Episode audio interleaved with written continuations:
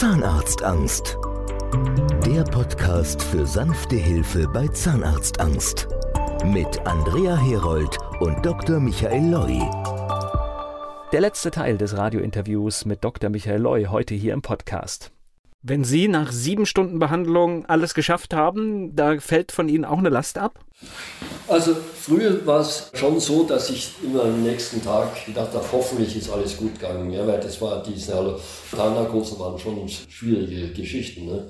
Aber nachdem, wenn man das mal tausendmal gemacht hat, dann weiß man ja, dass das höchstwahrscheinlich sehr gut geht. Trotzdem lasse ich jeden Patienten nachtelefonieren, nach heute noch, wie es dem Patienten geht und ja, und ich bin immer präsent. Das heißt, man kann mich Tag und Nacht anrufen. Es kommt sehr selten vor, dass mich überhaupt jemand anruft und da ist dann meistens, die Leute haben das Gefühl, sie hätten eine Nachblutung, was noch nie gestimmt hat. Aber wenn da so Tropfen Blut sich vermischt mit Speichel, dann kriegen die Leute die Panik, das würde jetzt bluten. Ne? Das kennt ja jeder, das sieht ja auch immer sofort ganz viel aus. Ja, ja, aber, aber es ist in der Realität ist da, ist da nichts drin. Also wir haben, ich habe bei den vielen Patienten, die ich schon gemacht habe, es gab noch nie ein einziges Problem. Es gab mal ein Problem, da ist ein Kind schwer aufgewacht und da hat sich dann herausgestellt, dass das hatte einen Gendefekt, den man nur in Syrien kennt. Das war ein Kind war aus Syrien und da ist das schwer aufgewacht, da haben wir schon eine riesen Sorge gehabt. Und was ich nicht wusste, da, wenn man die Kinder dann einweist in die Klinik, das sind Rechte Isa damals, dann kommt bei Kindern gleich der Notarzt mit dem Hubschrauber an. Der Hubschrauber kam runter und vor unserer Praxis war gerade Mülltag. Da waren diese ganzen riesigen Mülltonnen, die flogen alle mit dem Müll auseinander durch den Hubschrauber. Ne? Aber es war dann, Gott sei Dank ist es in Wohlgefallen aufgelöst worden und das war das einzige Mal, dass wir überhaupt ein Problem hatten. Wenn das Gebiss dann wieder so weit in Ordnung ist, gehen die Menschen dann wieder zum Zahnarzt? Ja, also wir sind ja keine Wissenschaftler, aber was wir so hören, die einen gehen dann ganz regelmäßig zum Zahnarzt, äh, wo es halt herkommt, an dem Ort, weil die fahren oft sehr große Strecken zu uns. Und dann gibt's aber auch Leute, die aber nach meiner Beobachtung zahlenmäßig sehr niedrig sind, die gehen halt nicht zum Zahnarzt. Die kommen dann entweder zu uns oder aber, wir haben jetzt eine, ich habe die vor, ich glaube, 13 Jahren gemacht, in Zürich, glaube ich, die hat gesagt, sie hat ist danach nie mehr zum Zahnarzt gegangen, aber jetzt braucht sie neue Zähne. Das ist die absolute Ausnahme. Wobei es natürlich schade ist, weil natürlich auch Implantat und alles letztendlich kontrolliert und gepflegt werden muss. Weil Sie Implantate sagen, das ist was ganz Kurioses. Also der Wiener Zahnarzt, der für mich da viele Modell-Leu-Patienten macht, der hat zu mir gesagt, wissen Sie ja Leute, es ist wirklich kurios. Weil wir eine Versorgung machen, klinisch, wie bisher auch mit Kronen und mit Prothesen, die Zahnpflege, das wird einfach nicht sonderlich besser. Aber wissen Sie, wenn Sie Modell neu machen, also nur Implantate und Prothesen drauf, die putzen die Zähne wie die Weihnachts, die Implantate wie die Weihnachtskugel. Sag ich, ja, sowieso, das ist nichts Neues, das weiß ich schon lange. Das ist wirklich verrückt. Wenn die Zähne draußen sind und die haben Implantate drin, die Patienten, die putzen die wie die Weihnachtskugeln. Die eigenen Zähne, wenn ich zwei, drei Zähne drin lasse, die putzen es nicht. Also nicht so, wie es eigentlich angestrebt ist. Auch wenn man Recall macht und Kontrollen macht, es wird halt einfach nicht wirklich besser. Okay, kurios. Sie bereuen das aber jetzt nicht, dass Sie dann doch in die Fußstapfen des Vaters getreten sind? Naja, die Fußstapfen waren ja das nicht direkt. Das war, ich habe ja was völlig Neues geschaffen. Das hat mich auch dann äh, fasziniert, weil es einfach völlig neu war. Es gab ja kein Lehrbuch, es gab gar nichts. Ne? Ganz im Gegenteil, ich soll jetzt ein Buch schreiben. Das, äh, das, ist, das ist eigentlich nicht meine Absicht, da ein Buch zu schreiben.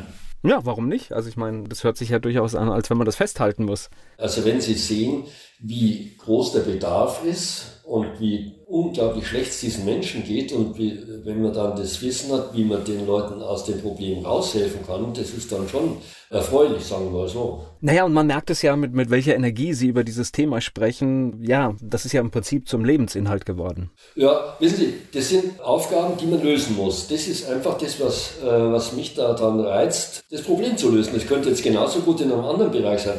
Nicht, ich bin nicht äh, der barmherzige Ritter oder so, sondern das ist ein Problem und das fasziniert mich, das Problem zu lösen. Ja, aber auf der anderen Seite, irgendjemand muss es machen. Ja, und das mache ich. Ja, wenn Sie in Österreich sind, da hat einer zu mir gesagt, wissen Sie, das, war, das ist ein, Gutachter gewesen in Österreich. Ne? Wissen solche Patienten, wenn solche zu uns kommen, dann sage ich denen, wissen Sie was, kaufen Sie erst einmal eine Zahnbürstel ne? und dann schauen wir mal. Ne? Und das war dann, wo die Frau Herold dann gesagt hat, der Leute denkt einfach weiter. Da, wo die anderen aufhören, denkt er weiter. Naja, ich glaube, in einer Akutsituation möchte das natürlich keiner hören. Ich habe jetzt gerade gehört, Sie sitzen in München, es wird in Berlin, in Wien behandelt. Das heißt, Sie sind auch unterwegs in Praxen. Ja, ich bin sehr viel unterwegs. Aber ich tue nicht mehr bohren oder so, sondern ich koordiniere das alles und äh, ich mache T1-Gespräche, weil das ist oft das Allerschwierigste überhaupt, diese T1-Gespräche zu führen, weil die Patienten so unglaublich aufgeregt sind. Die meisten schlafen ja drei Tage vorher nicht mehr. Und die Kunst ist dann, diesen, mit diesen Menschen zu reden. Und da habe ich irgendwie ein Talent, wie meine zwei Kollegen, die das auch machen, die Leute zu beruhigen. Ne? Warum, wie das geht, ich weiß es nicht. Ne? Ja, Hauptsache es funktioniert. Ich habe mal eine Geschichte erlebt, da hat es eine sehr große Praxis im dritten Stock und da haben die, wussten schon, da kommt eine komplizierte Patientin, da haben sie gesagt, der Lawyer ist noch nicht da, weil die Lufthansa verspätet ist. Dann ist die durchgedreht und wollte raus, hat aber in der Panik den Ausgang nicht mehr gefunden und die ganzen Zahnärzte, die da tätig waren und Assistentinnen, die waren mindestens so aufgeregt wie die Patientin. Ich komme da rein, im dritten Stock steht eine auf dem Balkon und will da offensichtlich runterspringen. Die hat das in ihrer Panik den Ausgang nicht gefunden. Und ich komme da rein, ich weiß gar nicht, was ich zu der gesagt habe. Ich bin mit der wieder reingegangen. Und dann war die ganze Spannung plötzlich weg. Da muss es irgendetwas geben, was der richtige Ansatz ist in dem Moment. Ne? Ich weiß es nicht. Aber das muss man halt können.